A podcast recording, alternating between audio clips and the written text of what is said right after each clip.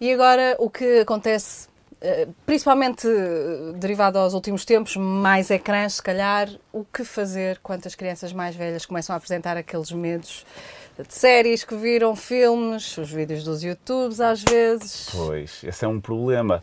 Nós temos aqui duas grandes Eles fases. não dormem sozinhos. Pois, nós temos duas grandes fases para medos nas crianças. Por volta dos 3 anos, mais ou menos, temos os medos do que é imaginário, das bruxas, dos fantasmas, dos monstros. E esses são mais fáceis da pessoa acalmar as crianças. Hum, Por volta dos 7, 8 anos, eh, já começam a ter medos diferentes. Já começam a ter medos concretos dos assaltos, dos ladrões, dos raptos, da morte, eh, de tudo o que vão vendo. E aquilo que tu disseste é muito importante, porque eles têm medo do que vão vendo e ouvindo.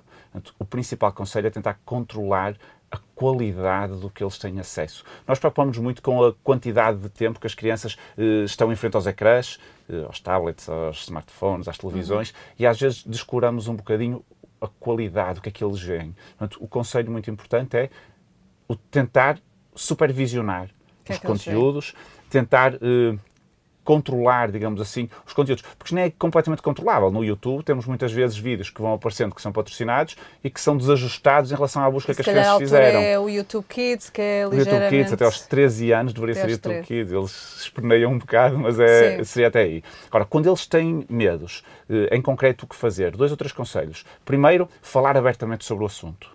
Não vamos estar com grandes rodeios, vamos falar abertamente sobre o assunto, de uma forma verdadeira, de uma forma honesta, mas não de uma forma alarmista.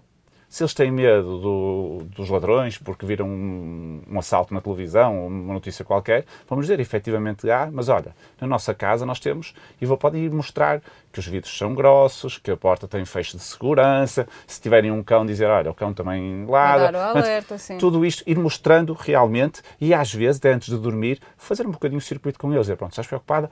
Hoje vens tu ajudar-me a fechar as janelas todas por exemplo, e fazer este circuito para eles dar segurança. Tal como eles têm medo dessas coisas concretas que vêm e que tentam particularizar neles, também sentem segurança com as situações concretas que nós lhes proporcionamos. Portanto, falar abertamente e concretamente dar soluções com a nossa tranquilidade, com a nossa segurança, que é o que eles precisam para se sentirem tranquilos e seguros também.